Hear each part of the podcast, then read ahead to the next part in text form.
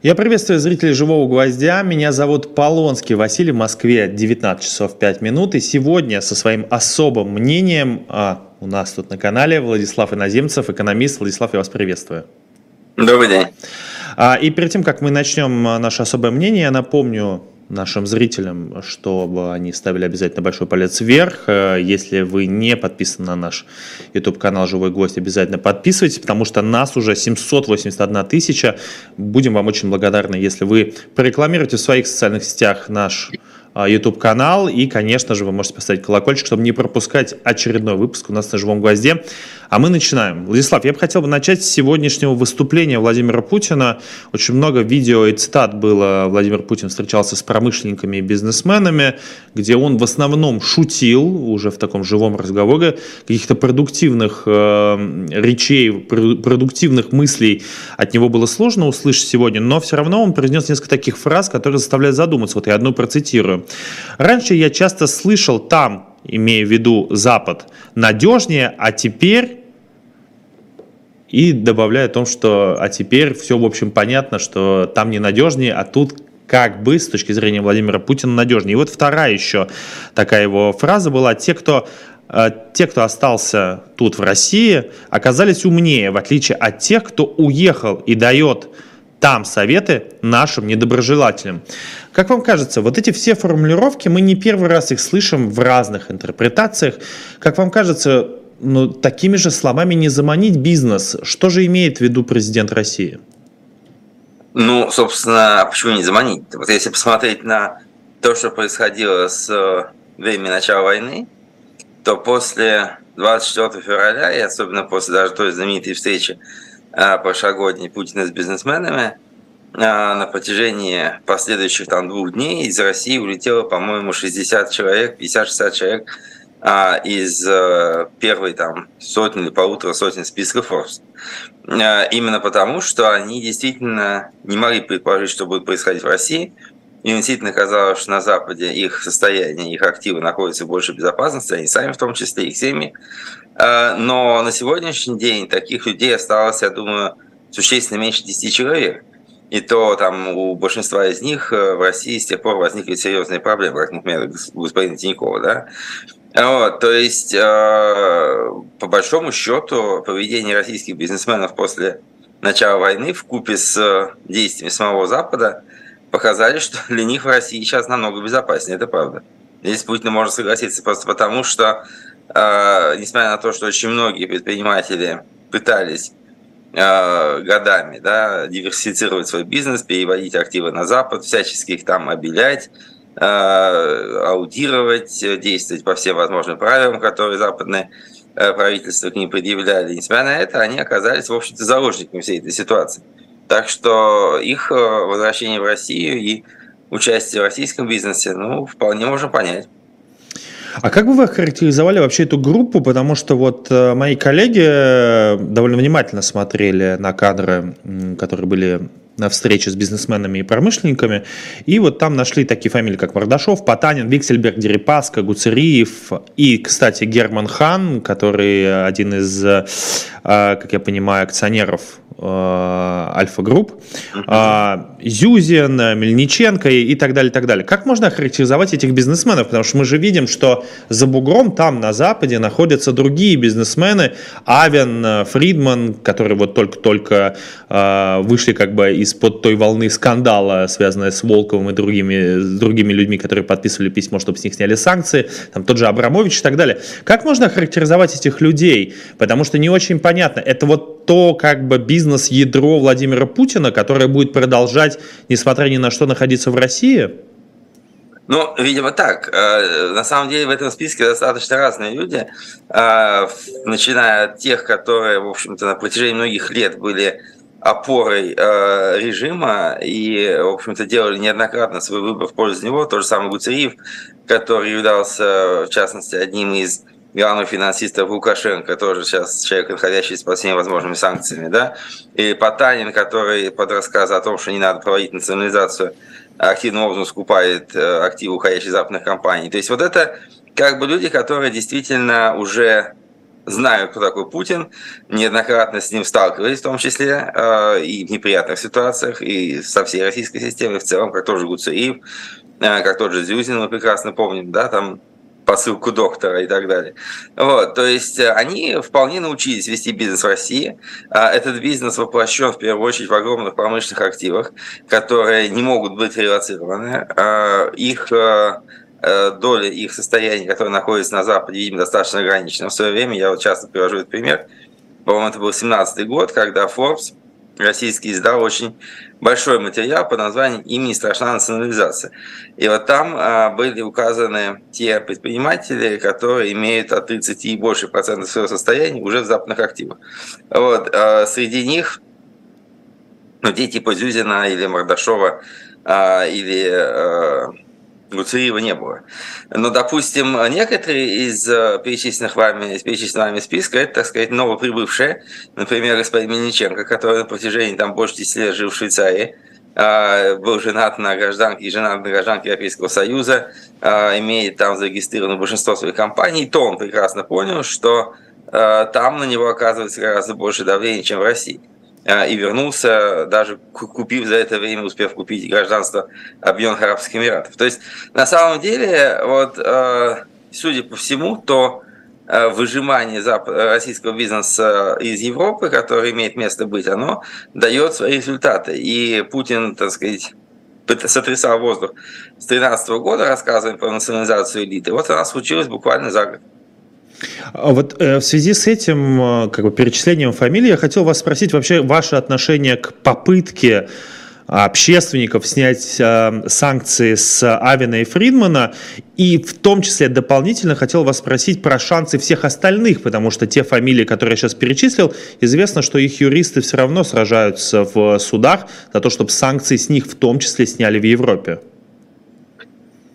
Смотрите, санкционная тема, она очень а, сейчас сложная, на самом деле очень интересная. А, когда я подписывал письмо в поддержку Равина Фридмана, то в данном случае а, я действую исключительно из соображений того, что люди, которые не вернулись в Россию и не работают активно на, в пользу режима, они, в общем-то, наверное, э, заслуживают некого иного отношения. Более того, еще прошлым летом э, и осенью э, я давал несколько интервью европейской прессе, где, в частности, говорил достаточно позитивно о том же самом Мельниченко, пока он пытался не вернуться в Россию. Да? И мне казалось, что снятие или вообще не введение санкций против тех людей, которые легально находятся на Западе и не собираются оттуда уезжать, и против их компаний, которые, опять-таки, легально зарегистрированы на Западе, и деньги получены, еще раз повторю, проверенным легальным путем, мне казалось, что вводить против них санкции контрпродуктивно. Мне так кажется и сейчас. Да? Э, на самом деле, в последние дни я обнаруживаю еще более экзотические вещи, потому что, например, тот же самый господин Волков, он разразился статьей в «Экономисте» вчера о том, что вообще не надо снять все санкции с бизнесменов, потому что это, э, так сказать, непродуктивно. Вот. Э, за три дня до этого, или там за пять дней до этого, 24 февраля, единственный человек, который э, изменил да, российскому МИДу, господин Борис Бондарев, написал статью в Moscow Times, где он говорил, что надо снять санкции даже с Набиулина и Грефа э, и других людей, которые непосредственно работают на режим в Москве. Просто потому, что тоже неэффективно. Вот, на мой взгляд, эти аргументы кажутся мне довольно странными. То есть вопрос заключается в том, смотрите, мне персональные санкции не нравятся по двум причинам. Во-первых, если вы, видите, если вы наблюдаете людей, которые фактически стали перебежчиками, да, перешли на сторону противника, пусть и не крича об этом на каждом углу, а, и находятся на, опять-таки, в той же самой европейской юрисдикции вместе с своими бизнесами, то это первый признак того, что санкции против них, наверное, вводить не нужно. Тем более, соответственно, можно обсудить с ними этот вопрос, договориться в каких-то условиях, Э, той самой помощи Украине, осуждение путинской агрессии, чем-то еще. Но эти санкции, я думаю, э, необходимость них минимальна. Второй момент, который, мне кажется, еще более важным, и который практически никто не поднимает, он заключается в том, что, понимаете, э, введение санкций персональных именно, да, оно не только, не только сопряжено с какими-то возможными ошибками, сколько, на мой взгляд, само методологически неверно. Потому что вся западная правовая система, она основана на том, что закон любой имеет неограниченное, э, скажем так, количество людей, которые могут под него попасть. То есть, допустим, если вы говорите, что у кого-то, там, любой убийца должен сидеть в тюрьме меньше 10 лет, у вас есть понимание, да, есть состав преступления, убийство, есть система доказательств, э, свидетельства, подтверждения и так далее, и приговор. А, если, допустим, сказать, что мы не покупаем в России нефть, как это сделали европейские страны в декабре, это тоже абсолютно понятная вещь, против которой я не имею никаких возражений. Да? Или если, допустим, сказать, что э, мы подводим под санкции там, всех российских чиновников, да, там депутаты Государственной Думы, Совета Федерации, всех там уровня замминистра и выше, тоже не вопрос. Понятно, они принадлежат к этому режиму, они так или иначе ответственны за принимавшиеся решения, пожалуйста, идите в этот список. Но когда возникает идея там, э, наложить санкции на Потанина, Дерипаску, там, Усманова, Авина, кого угодно, неважно кого конкретно, да, возникает всякого рода рассказ о том, что эти люди вроде бы близки Владимиру Путину и так далее. Как близки, почему, кто более близок, кто менее близок, где доказательства. Опять-таки, даже если человек близок Владимиру Путину, то какую ответственность он несет за решение Путина начать войну в Украине? Да? А, ну вот, например, там какой-нибудь, я не знаю, там Андрей Молчанов, да, а, крупный наш предприниматель, а, владелец строительного бизнеса в Санкт-Петербурге, единственный человек, которого я помню, ушедший из Совета Федерации, а, заявив, что он не хочет там находиться, потому что у него есть собственность за рубежом, он будет нарушать новый закон. Да, а, построивший несколько заводов в Украине в производстве стройматериалов. Заводы отняли, его поставили под санкции. Чем он виноват? А возможности снятия санкций, оспаривания их практически не существует. Вот у меня возникает очень много вопросов. Не, не является ли данная ситуация элементом подрыва самого западного правового порядка, который потом когда-нибудь аукнется соответствующим диктаторским моментом в самих западных странах. Вот это мне не нравится, скажем так. Я опять-таки, я не говорю, что надо отменять, не надо отменять. Мы же не говорим, что нужно, так сказать, спасти Авина и вывести под санкциями. Просто обращались к Европейской комиссии о том, что эти санкции можно было бы, на наш взгляд, пересмотреть. Это одна из рекомендаций, приглашение к дискуссии, не более того. Но в целом эта система не выглядит для меня э, чем-то, что вызывает какой-либо энтузиазм. Но я на этого могу ответить, что мне кажется, что правовая система Европы ответит судами, которые, конечно же, не будут рассмотрены за там, один-два месяца и даже, может быть, год, но в итоге, мне кажется, европейские суды, которые и после 2014 года вставали на сторону российских бизнесменов, тут уже будут решать совсем по-другому. Может быть. Но на самом деле ситуация усугубляется. Например, опять-таки, не, не говоря ничего хорошего о конкретном человеке, а, я хочу напомнить, что не так давно Европейский э, Союз ввел санкции против матери господина Пригожина. Да. Европейский суд отменил это решение. На следующий же день Еврокомиссия придумала новые аргументы и снова ввела эти санкции. Вот э, в данном случае это становится уже некой манией. Э, еще раз, я не говорю, что эти санкции были неправильно, но просто вопрос заключается в том, что шансы на их легальную отмену тают с каждым днем. Э, более того, вчера прошло сообщение о том, что сама Европейская комиссия начинает изучать вопрос о наложении санкций на членов семей подсанкционных лиц. Но это уже, извините меня, доходит до, в принципе, кадровского подхода. Если они хотят быть похожими, ну вот прекрасный пример для подражания. Но я могу вам на это тоже возразить зная, как организовывается российский бизнес, зная, как люди уходят не просто да, там, от санкций, как они уходят от взора журналистов-расследователей, как они уходят от э, надзорных органов и так далее, мне кажется, это довольно ну, объективно нормальная позиция. Если вы хотите поймать вора, приходится рыскать у него в чулане. Вы не согласны с этим? Если вы хотите поймать вора, то да. Но какое отношение имеет вор к войне в Украине? А, а еще, а, смотрите, я отвечу, подождите. А, а, эти люди тем или иным способом являются кулаком, финансовым бизнес-кулаком Владимира Путина. Об этом написано, снято десятки расследований. И я говорю не только про Алексея Навального, но и в том числе и деловые российские СМИ. Что такое кулак Владимира Путина? Допустим, смотрите, вот э, самое нашумевшее расследование господина Навального о дворце в Геленджике. Прекрасное расследование. То есть речь идет о том, что несколько предпринимателей, да, большое количество, применили свои какие-то подставные структуры для того, чтобы, банально говоря, украсть деньги из бюджета и вложить их в бессодержательный, бессмысленный кусок на, так сказать, огромное нагромождение стройматериалов э, с полной дискуссией на берегу Черного моря. Правильно я понимаю, что борясь с коррупцией, вы хотите, чтобы эти деньги пошли на вооружение российской армии, воюющей под Киевом? Нет. Они были украдены? Они были украдены? Зачем, нет, зачем бороться с коррупцией в агрессивном фашистском режиме?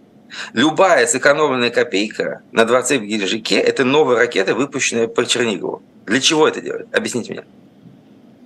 Согласен с вами. Тут не буду спорить. Совсем недавно у нас на YouTube-канале «Новой газеты», «Но медиа из России» вышло интервью с Еленой Панфиловой, а, которая, в общем, является тоже расследователем, и она вот такую же мысль сказала, что вообще не надо сейчас даже бороться с коррупцией, потому Абсолютно. что... Абсолютно.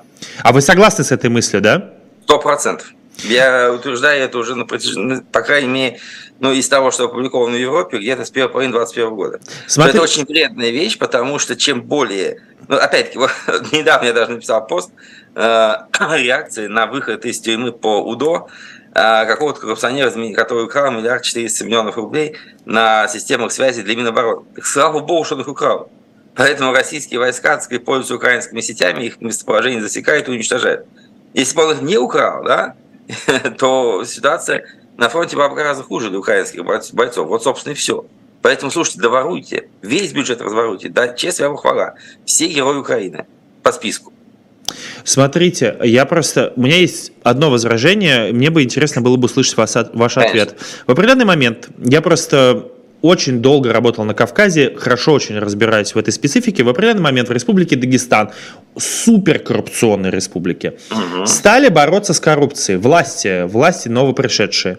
А, и там, как бы, там главная коррупционная проблема – это строительство. И в определенный момент там прокуратура запретила строить по каким-то новым лицензиям. Ну, пошло как бы борьба с коррупцией изо всех сил.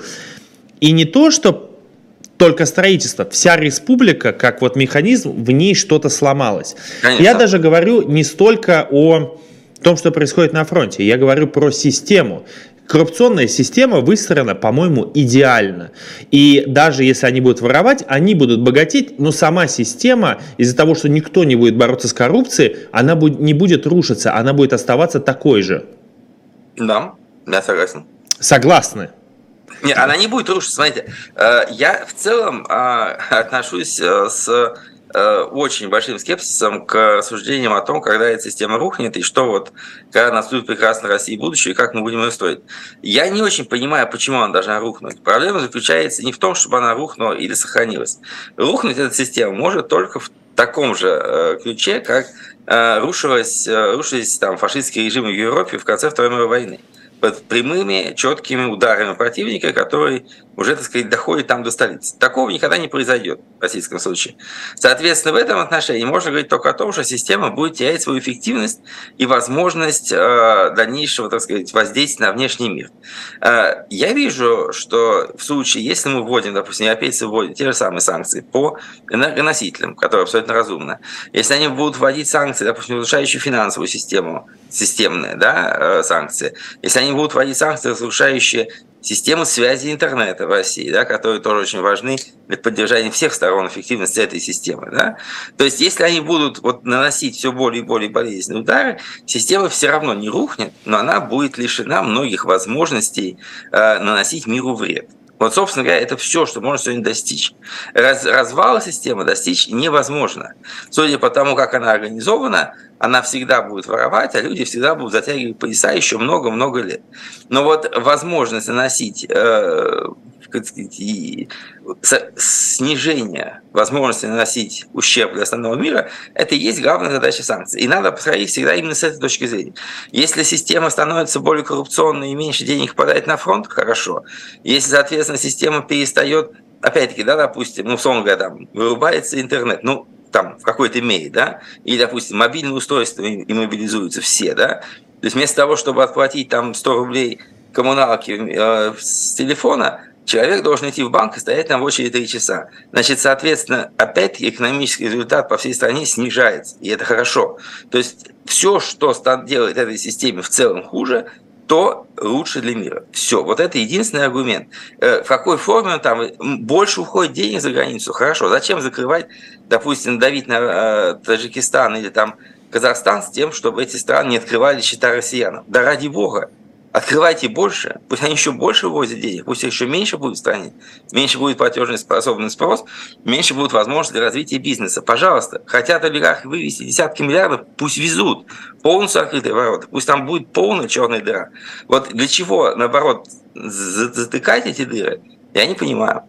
Я хот... Мы к этой теме чуть позже вернемся. Я хотел последний вопрос вам по санкциям задать, по выводу денег из России. А вы сами, вот вас как человека хочу спросить, вы э, хоть немножко пожалели о том, что поставили эту подпись под этим документом, и э, поставите ли вы еще подобную подпись для каких-то других крупных бизнесменов, на которые находятся вне России, на них наложили санкции? Безусловно. Нет, не, вообще не пожалел, потому что на самом деле я говорю, что э, я бы, э, я так понимаю, что само обращение ко мне оно было вызвано значительно. Знаете, у меня не было никогда бизнеса Альфа-банка. Вот я э, слушал недавно полемику господина Милова с господином Госманом, да, и когда э, Леонид Яковлевич говорит о том, что вот Авин хороший человек, потому что он платил институту Гайдару, у меня волосы дыбом встают. Знаете, для меня это вовсе не аргумент. Вот. У меня не было никаких отношений с альфа-группой никогда. Это можно, любой человек может проверить. Вот. Но, видимо, судя по всему, просто читая там, то, что я пишу, там, посты, тексты, статьи, люди сочли, что я противник вот такой санкционной системы. Не обратились ко мне. У меня не было никаких поводов им отказывать, потому что то, что было предложено, находилось в полном соответствии с тем, а, что я сам говорил до этого абсолютно объективно и без всяких сказать, финансовых вознаграждений и вообще без всякого принуждения. Поэтому нет, я это совершенно не пожалел. Более того, мне кажется, что эта точка зрения, она в конечном счете станет основной. Просто потому, что можно, конечно, долго упорствовать а, в каких-то заблуждениях, но если это не дает ничего, но для чего это делать, собственно, вот и все. А, я понял вашу позицию, спасибо, что высказали ее. Хотел бы сказать, э, спросить такой вопрос. Я вот тут э, главная экономическая СМИ, которая читает, Франк Медиа, мне очень нравится язык их, поэтому буду приводить их а, статью. Вот они написали, что из России за 2022 год вывели триллионы рублей. Они насчитали 6,6 триллионов рублей, что это вывели. А как с вашей точки зрения такие суммы вообще влияют на российскую экономику, потому что это одна четвертая бюджета вообще, если можно так соотносить вообще цифры экономические, но в любом случае бюджет э, там 26 триллионов рублей, если ну, я не ошибаюсь на это, и вот 6,6 триллионов выведены на разные заграничные счета. Насколько это, вот так для обывателя объяснить, насколько это сказывается на российской экономике и как плохо становится российской экономике из-за этого? На самом деле сказывается, как мы видим, достаточно не сильно. Вот почему. Понимаете, э, российская экономика, вот эти деньги, да, э, они связаны относительно, ну, скажем так, далеко не прямым путем. Вот э, что мы, знаете, вот когда вы говорите, когда вы сравниваете выведенные частными лицами деньги с размером бюджета, я живо вспоминаю Валентину Ивановну Матвиенко, которая говорила, что в России нет денег частных, есть деньги только государева. Вот, вот э, это такой очень распространенная точка зрения, она, видимо, находится в голове не только Валентины Ивановны, но у многих наших сограждан. На самом деле, смотрите, вот, допустим, возьмем два примера. Первый – это арест 300 миллиардов э, резерва Центрального банка, и второй, вот как вы сказали, вывод 6 триллионов рублей. Официальный, кстати сказать, отток капитала составлял 250 миллиардов долларов а, по итогам прошлого года, что, в принципе, где-то порядка 20 триллионов, даже не 6. Но я думаю, что вы имеете в виду частный вклад. Да. Так вот, начнем с ареста денег на счетах ЦБ.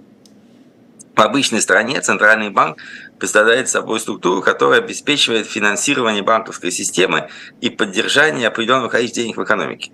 Поэтому основные активы любого центрального банка – это обязательства либо федерального правительства, допустим, там Treasuries в Соединенных Штатах или T-bonds в, в Германии, а, и а, в кредиты, которые выданы банкам, которые выданы крупным корпорациям под хорошие залоги.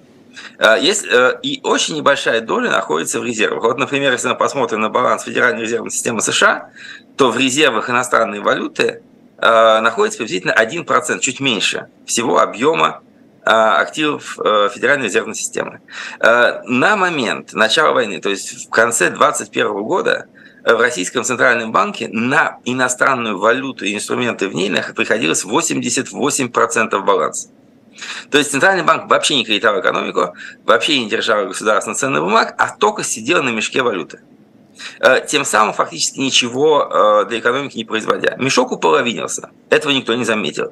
Единственный аргумент, единственная мера, которая была нужна, это решение о продаже валюты, которая поступает в страну немедленно, и курс улетел обратно со 120 рублей на 50. То есть, э, собственно говоря, как не было этих резервов в экономике, так их и сейчас нет. Большому счету ничего не поменялось. В случае с вкладами населения, опять-таки, вклады населения распределены крайне неравномерно. У большинства граждан вообще нет, как таковых, да, приблизительно 80% вкладов сосредоточены у 7-8% населения. Значит, эти вклады, вот, например, на 1 января, опять-таки, 2022 года в российских банках находилось приблизительно 34 триллиона вкладов частных лиц. Э, если мы даже предположим, что 6 оттуда ушло, то сейчас там находится 27 это приблизительно хватит на покрытие пяти бюджетных дефицитов этого года, по самой большой оценке. То есть, опять, эти деньги не, не предполагалось вот взять и немедленно потратить в России. Это деньги, которые сберегались в российских банках, которые считались тогда надежными. Сейчас для многих людей это стало ненадежно, потому что у них есть, допустим, родственники за границей, которым нужно работать с кредитными картами, есть э, желание что-то тратить не в России в том числе, и они считают, что для них э, гораздо логичнее и важнее, и правильнее, и удобнее перевести часть своих средств из России, допустим, в те же самые казахстанские или армянские а, или грузинские банки. Что они сделали? Убыло ли российская экономика от этого что-то? Я бы сказал, что нет, потому что на самом деле а, как бы ушла часть накоплений, которая и так не рвалась в экономику. Она лежала в банках, банки могли их каким-то образом прокручивать. Да? Сейчас они не могут. Но я не вижу, сейчас у нас дефицита денег. Сейчас есть дефицит проектов. Деньги непонятно куда можно вложить, и банки в этом отношении осторожничают. Но говорить о том, что вот э, мы лишили четверти бюджета, со всеми вытекающими последствиями. Но здесь вот нет этой связи. Это разные, так сказать, сосуды, не взаимо, не соединенные друг с другом, не, не сообщающиеся. Я понял, спасибо огромное. Сейчас небольшой перерыв, у нас маленькая реклама прям будет. А, друзья мои, у нас есть магазин shopdiletant.media. За счет него и живет наш живой гвоздь. Мы получаем свою зарплату, а вы можете там купить классные книги. И вот книга, которую я так назову на э, английский манер, LTI, язык Третьего рейха, записная книжка филолога, книга немецкого писателя, филолога, романиста Виктора Клемперера. А, вышедшая, в 1947 году книга состоит из 36 глав и посвящена языку национал-социалистов, особенностями словоупотребления и фразеологии в Третьем Рейхе. Покупайте не только эту книгу, не только язык Третьего Рейха, там много разной литературы, в том числе можете попросить любого ведущего подписать книгу, а, любую, которую выберете, как говорит Алексей Алексеевич Венедиктов, книге теперь хороший подарок. Не буду с ним спорить, по-моему, были всегда хорошим подарком. А вы объяснили мне по поводу этих денег и моего неправильного сравнения и объяснили, почему это никак не влияет. Интересно другая. Есть у нас такая главная компания в России «Газпром». И вот сегодня коммерсант э, написал, что на 25% а, упала выручка «Газпрома» и на 72% чистая прибыль. А, как это может повлиять даже не столько на российскую экономику, а сколько вообще на сам «Газпром»? Потому что до этого десятилетия «Газпром» был главной и богатейшей компанией страны. Компанией страны. Э, ну, смотрите, э, значит, э, я думаю, что это повлиять может достаточно существенно. И вот каким образом. Во-первых, «Газпром» является компанией, которая очень сильно потеряла с точки зрения э, своих доходов и своего объема производства в прошлом году. То есть, э, в отличие, допустим, от нефтянки, где по большому счету особого провала не было, в прошлом году мы даже видели двухпроцентный рост добычи, э, в «Газпроме» э, провал составлял порядка 20%, ну там 18% по итогам года. То есть речь идет о том, что здесь действительно кризис не только финансовый, но и э, вполне э, реально производственный. И он будет углубляться, просто потому что у «Газпрома» нет особых альтернатив по поставкам, э, кроме Европы. Естественно, и прибыль «Газпрома» тоже будет падать. Что это означает? Это означает, что у крупнейшей российской компании не будет так много денег платить в бюджет, это понятно, потому что там были очень большие доходы от экспорта. У нее не будет э, достаточного количества средств, чтобы наращивать свои инвестиционные программы. В частности, например, там строить э, силу Сибири-2, о которой сейчас много говорят следующем году должны начать ее строить. И что самое важное, да, что «Газпрому» придется каким-то образом эти деньги искать. И за это заплатят все россияне потому что будут повышаться тарифы на газ э, гораздо большими темпами, чем раньше. Соответственно, на газе работают значительное количество электростанций, соответственно, будут расти цены на электроэнергию и так далее по всей цепочке. Поэтому я думаю, что как раз вот проблемы «Газпрома», они действительно станут проблемой России, потому что здесь не, уже, не у богатых россиян, которые держали деньги в крупных банках, да, а у каждого нашего сограждан, э, у всех наших сограждан будут пытаться получить дополнительную копеечку а, с тем, чтобы удовлетворить интересы этой монополии. Соответственно, а, будет сокращаться платежеспособный спрос, у людей будет оставаться меньше денег на покупку необходимых им товаров, и в целом как бы экономика будет замедляться. Поэтому я думаю, что эта новость, она для экономики существенно более важна, чем там, отток капитала за рубеж по итогам прошлого года. А насколько это скажется на бюджете? Потому что, как я понимаю, я тут абсолютно был в шоке, узнал, что Санкт-Петербург э, теперь получатель налогов «Газпрома», и увидел Давно бюджет, уже. просто обалдел в Питере, какой бюджет теперь. Ну вот. А насколько это скажется вообще на бюджете федеральном? Не, я не про городские, а вообще на, не региональном, а на федеральном бюджете, потому что, как я понимаю, «Газпром» будет терять и терять в прибыли, терять э, в выручке и так далее. И в связи с этим, как я понимаю, будет платить меньше налогов. Это, э, это еще вопрос, потому что, например, не далее, как в прошлом году, а, фактически от «Газпрома» был получен дополнительный единоразовый налоговый платеж огромный, а, и не исключено, что государство будет сейчас постепенно переходить к идее такой вот регулярных налоговых выплат к чему-то экстраординарному. Вот, например, мы знаем уже по нефтянке прошел соответствующее э, прошло решение о том, что начиная с 1, по-моему, марта э, будет переход, или апреля будет переходный период, который закончится 1 июля, когда нефтяники будут платить налоги не с выручки от реальных продаж, а с некой нормативной цены, которая будет исчисляться от, от цены нефти, э, нефти марки Brent с определенным дисконтом.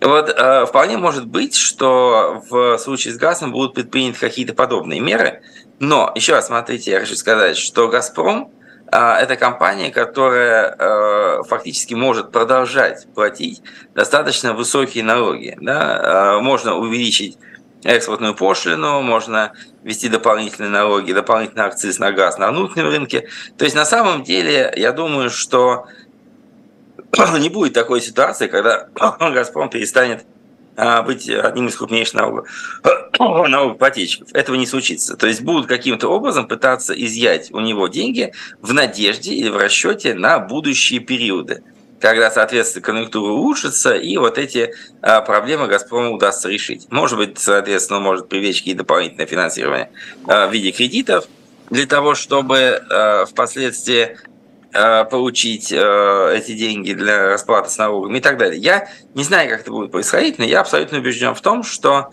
в случае с «Газпромом», как и в случае с «Роснефтью» и с другими крупными компаниями, государство будет делать на них акцент – как на крупнейших налогоплательщиков по-прежнему. Э, то есть, знаете, как из того анекдота, типа, пап, ты будешь меньше пить, нет, вы будете меньше есть. Вот то же самое. То есть, э, будет ли государство меньше получать? Не будет. Компании будет меньше оставаться, у них будет больше проблем, они будут вынуждены завязать свои резервы, вынуждены будут скачать издержки и так далее. А, небольшая пауза. Нас смотрит почти 2500 человек. Друзья мои, 545 лайков. Давайте хотя бы до 1000 дотянем. Вам несложно поставить, поставить палец вверх. Нам с Владиславом будет приятно. А мы продолжаем. Я напомню, особое мнение с Владиславом Иноземцевым, экономистом. Меня зовут Полонский Василий. Я веду для вас этот эфир. А вот вы сами подошли к этой теме, и я хотел ее с вами обсудить. Тут провели очередное исследование про 22 год. Они, видимо, будут сейчас вот в течение этих месяцев вытекать и вытекать, что в России упали продажи всех товаров, кроме алкоголя. А, Зубаревич э, любит это называть э, потребительская депрессия, такой ненаучный термин ее. А, а, такое ощущение, вот это вообще поддается, это, ну, как бы, это логично, что страна в кризисе, все падает, кроме алкоголя? Достаточно логично, да. А почему, Потому что... а, да, почему так происходит? Ну, слушайте, ну это общее, э, по-моему, я думаю, э, тут уже психологи э, расскажут лучше меня, но я так понимаю, что это естественная реакция на ухудшение жизни. То есть люди действительно начинают больше пить. В действительности, смотрите, я бы сказал так, что, что очень важно отметить сейчас в России, что не слишком ловится, может быть, чисто экономическими показателями, но, например, допустим, а, если говорить с врачами а, в клиниках в разных городах, то они отмечают один и тот же момент, связанный с тем, что резко выросло количество больных либо с обострением хронических заболеваний, либо больных, которые приходят лечиться на гораздо более запущенной стадии болезни. То есть, э, в принципе, люди менее внимательно относятся к собственному здоровью. Они хотят там до последнего экономить на каких-то соответствующих походах. Они занимаются самообманом, что у меня не все так плохо и так далее. Э, и, естественно, их разрушает стресс, который очень серьезно усилился. Да? Мы видим э, резкий рост там, даже, э, ну я же не говорю там про бытовое какое-то хамство, обслуживающий персонал, но даже смотреть на статистику ДТП, то количество мелких ДТП выросло существенно, почти на 30%. Это говорит о том, что люди стали ездить агрессивнее, э, стали, соответственно, меньше уважать других участников дорожного движения и так далее. И вот эта нервозность, она проявляется в огромном количестве э, проявлений. И я думаю, что алкоголизация, которую Зубаревич пишет, это тоже один из примеров того, что люди пытаются как-то загнать внутрь тревогу, как-то с ней справиться. А, такая большая тема. А, мне кажется, она важная не только для людей, которые уехали, но и в том числе для людей, которые остаются в России, и у них, может быть, есть э, какой-то бизнес, или они работают в бизнесе, который связан с заграницей. Вот э, мне кажется, по-моему, уже не первую неделю обсуждается вот разрыв а, или приостановка договоров о двойном налогообложении. А, Россия, все это было, я для зрителя это объясню, что все было с того, что а, Евросоюз э, ввел Россию в черный список, что теперь все деньги, которые входят или выходят из России, проверяются намного внимательнее, чем это было раньше. А вот в ответ Россия хочет разорвать вот об этом двойном налогообложении. То есть люди, которые, например, находятся за границей и работают в России, обязаны будут, например, если это разорвется с той, сам, с той страной, где человек живет, например, там Польша, а, то человек должен будет платить налоги и в Польше, и в России. В связи с этим у меня вопрос. А, что грозит а, это человеку, который находится за границей. Вот кроме того, что он платит налоги, это может грозить еще чем-то, какими-то уголовными делами да. мы видим, еще чем-то. Могли бы вот просто объяснить, насколько это страшно для людей, которые уехали? Ну, смотрите, э, я бы сказал так. Здесь э, два вопроса. Первый вопрос насчет, чисто насчет налогов. Э, вы сказали, допустим, человек находится в Польше, то э, что, какой налог он будет платить, не станет ли ему дороже. В данном случае я думаю, что это для него станет определенной проблемой, потому что как бы с двух сторон. Потому что с одной стороны он будет получать э, налог доход в России, облагаемый по гораздо более высокой ставке, чем можно было предположить раньше, потому что он, находясь в Польше, является нерезидентом, и тем самым в России он будет платить уже не 13 там, или 15 процентов, а 30. А с другой стороны, когда эти деньги приходят в Польшу, даже если он предъявляет справку, что он в России налог заплатил, а не факт, что, соответственно, поляки э, не потребуют с него еще. Но с этим, я все-таки сказал бы, будет меньше проблем, потому что в целом, а, за исключением нескольких государств, а, те же самые европейские страны не взимают налоги на доходы, полученные в других юрисдикциях. То есть, э, в принципе, если человек э, предъявит бумагу о том, что он получил деньги из России, опять-таки непонятно, как он их переведет, но это другой вопрос, вот, да, то это уже, я думаю, в значительной мере проблему снимет. Да, даже, допустим, там в той же самой Великобритании, даже граждане Великобритании, зарабатывающие деньги за границей, не платят с них налогов. Но что касается вопросов подозрений да, в каких совершениях преступлений, я думаю, что да, эти вопросы будут вставать. А, уже а, несколько месяцев достаточно сложно работать людям с российскими паспортами, например, с криптовалютами, потому что очень серьезно идет прессинг и проверки. Очень часто счета блокируются без всяких оснований, и, соответственно, на разблокировку их уходит месяцы. То же самое, опять-таки, российские власти, они уже достаточно давно Э, разрешили переводы за рубеж, ну, практически любых сумм, там, до миллиона долларов, естественно, да, и э, у большинства россиян таких денег никогда не было, но это не значит, что если вы переводите деньги за границу, вы их там легко получите. Потому что как раз э, банки, которые находятся в цепи этих проводок, они перестраховывать как только могут, и эти деньги могут зависать тоже месяцами. То есть я бы сказал так, что э, механизм э, перевода денег из России за рубеж, он в принципе на сегодняшний день находится в состоянии, ну, катастрофическом, скажем так. Он крайне затруднен, крайне затруднен, даже если вы переводите деньги между фактически двумя своими счетами. Я уж не говорю о том, что на вас в России могут завести уголовное дело, если вы не задекларировали а, заграничный счет. То есть здесь очень много проблем, и я бы сказал, что они порождены ну, не в первую очередь э, европейскими решениями. Здесь больше проблем кроется на нашей стороне. А вот зачем это российским властям? Зачем они это делают? В чем выгода? Ну, слушайте, выгоды я здесь прямо не вижу. Они как бы, с одной стороны, хотят э, сократить э, число уходя, объема уходящих денег из России, а с другой стороны, всячески показать уехавшим, вот, что они, так сказать, Э, сделали свой выбор, теперь должны нести за него ответственность, в том числе материально.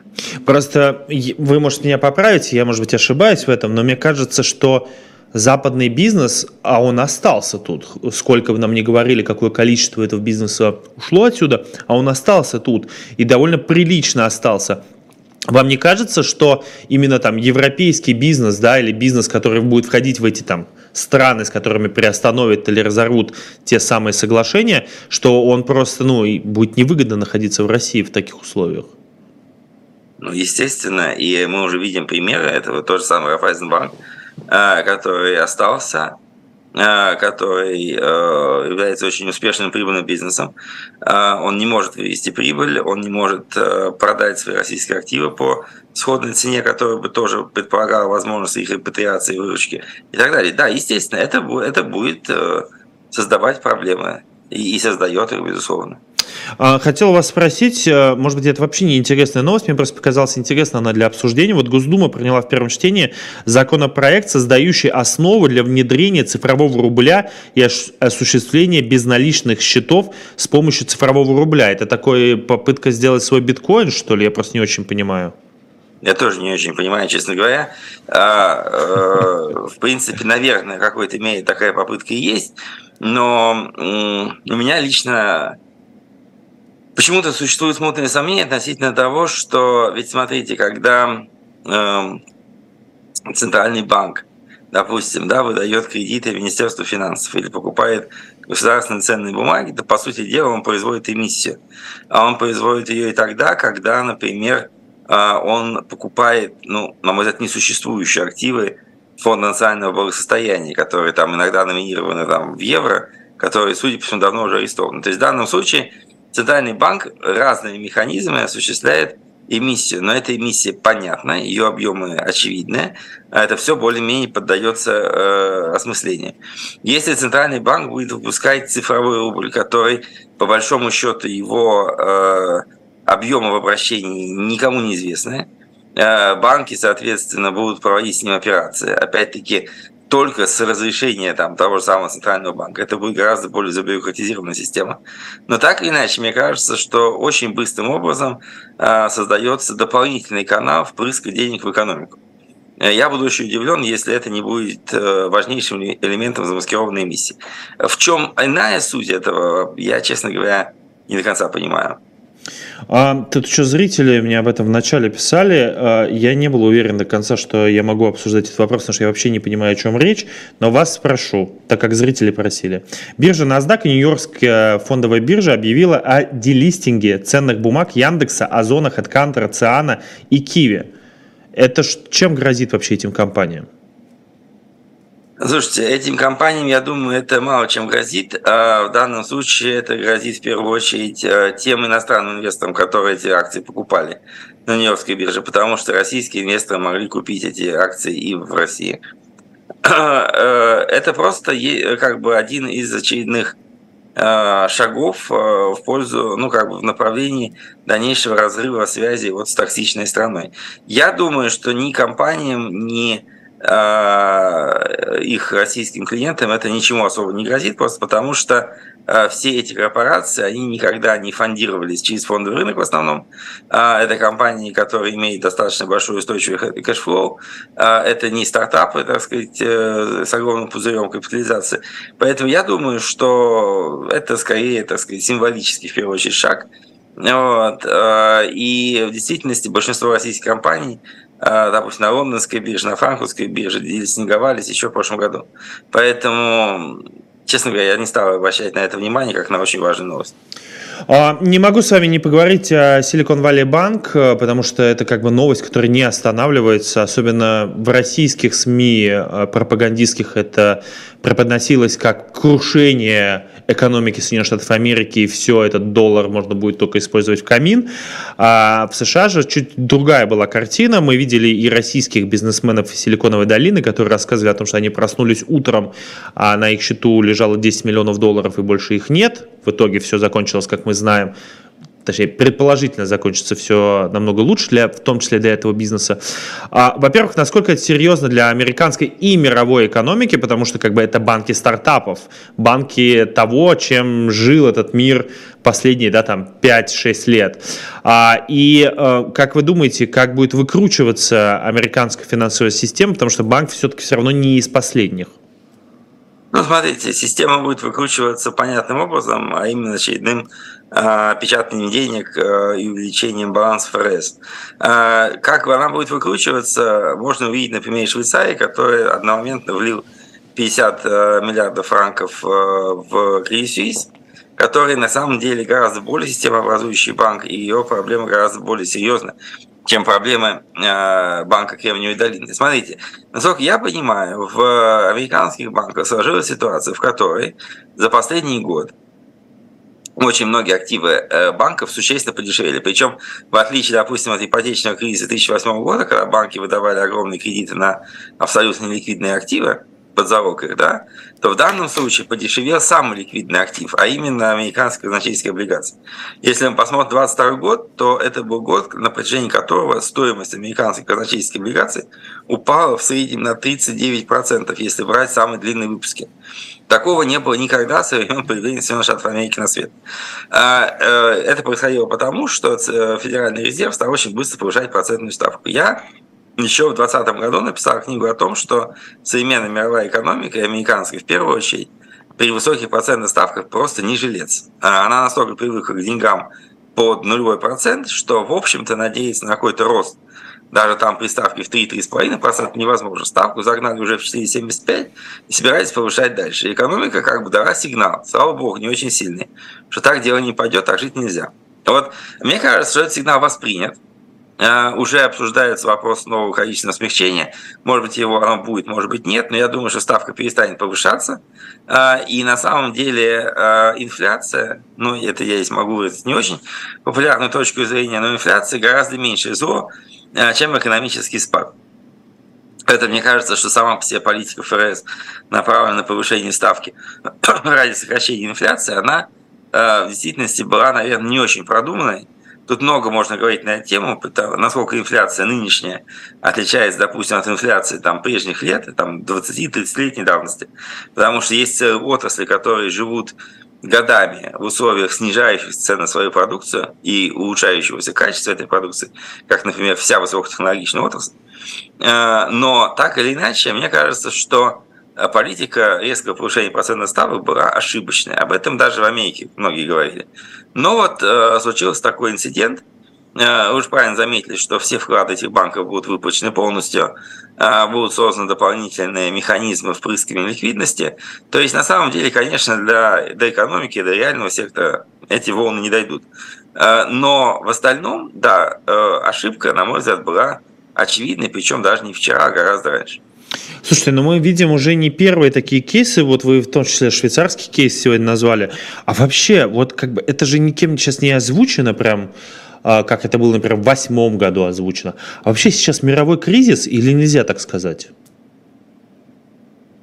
Нет, я думаю, что особо никакого кризиса нет. Э, просто в данном случае, смотрите, я бы сказал так, что э, мировой кризис должен был случиться где-нибудь в 2020-2021 году. Просто потому, что никто не отменял циклический характер развития экономики.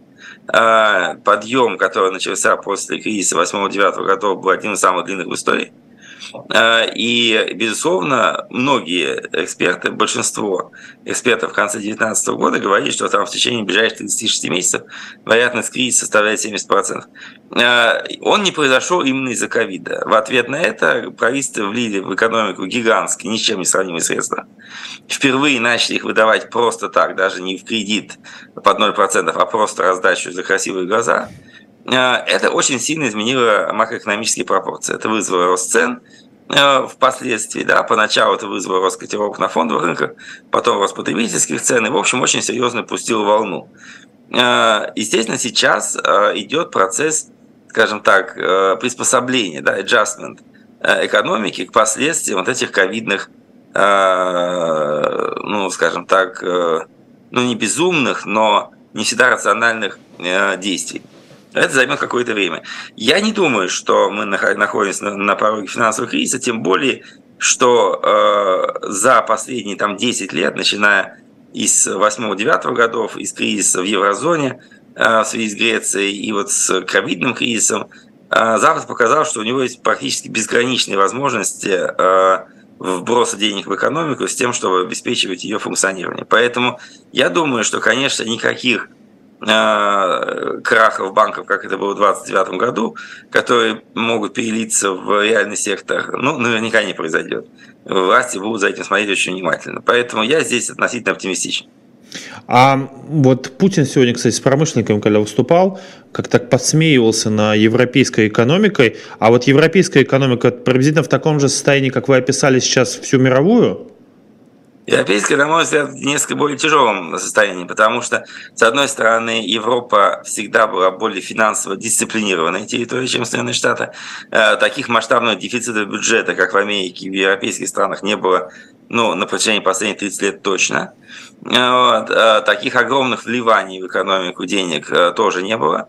Но при этом по Европе очень сильно ударили последние события, связанные с войной в Украине, в том числе с повышением цен на топливо европейские страны вынуждены были потратить огромную сумму, там порядка 800, триллион, 800 миллиардов евро. То есть это сумма, которая ну, сопоставима с э, по годовым, наверное, там трех-четырехмесячным бюджетом ковидных времен. То есть э, в данном случае здесь тоже возникли дополнительные э, стимулы для инфляции, которые опять-таки должны чем-то сдерживаться. Снова обсуждается вопрос повышения процентной ставки, хотя опять-таки посмотрим на Европу, инфляция там составляет сейчас порядка 8%, но, но процентная ставка там чуть выше двух, в то время как в Америке, еще раз говорю, она приближалась к 5. То есть европейцы действуют более аккуратно, понимая, что их экономика в более тяжелом состоянии, что у нее никогда не было в последнее время таких бурных темпов роста, как бывали в американской. Поэтому здесь как бы и проблем больше, и э, действия по их решению скажем так, менее революционно, чем они э, имеют место за океаном. Я понял. Спасибо вам огромное. Мы заканчиваем наш эфир. Был Владислав Иноземцев, экономист. Сегодня для вас свое особое мнение. Перед тем, как мы закончим, я хотел бы сказать, что нас вот в пике смотрело почти 3000 человек, почти 1000 лайков. Друзья мои, 919 лайков. На прощание нам с Владиславом поставьте, пожалуйста, по большому пальцу вверх. В том числе напишите комментарий, ваше впечатление о нашем эфире. Владислав, спасибо вам огромное за такой интересный вам спасибо, эфир. очень, очень приятно. До новых встреч. До новых спасибо. встреч.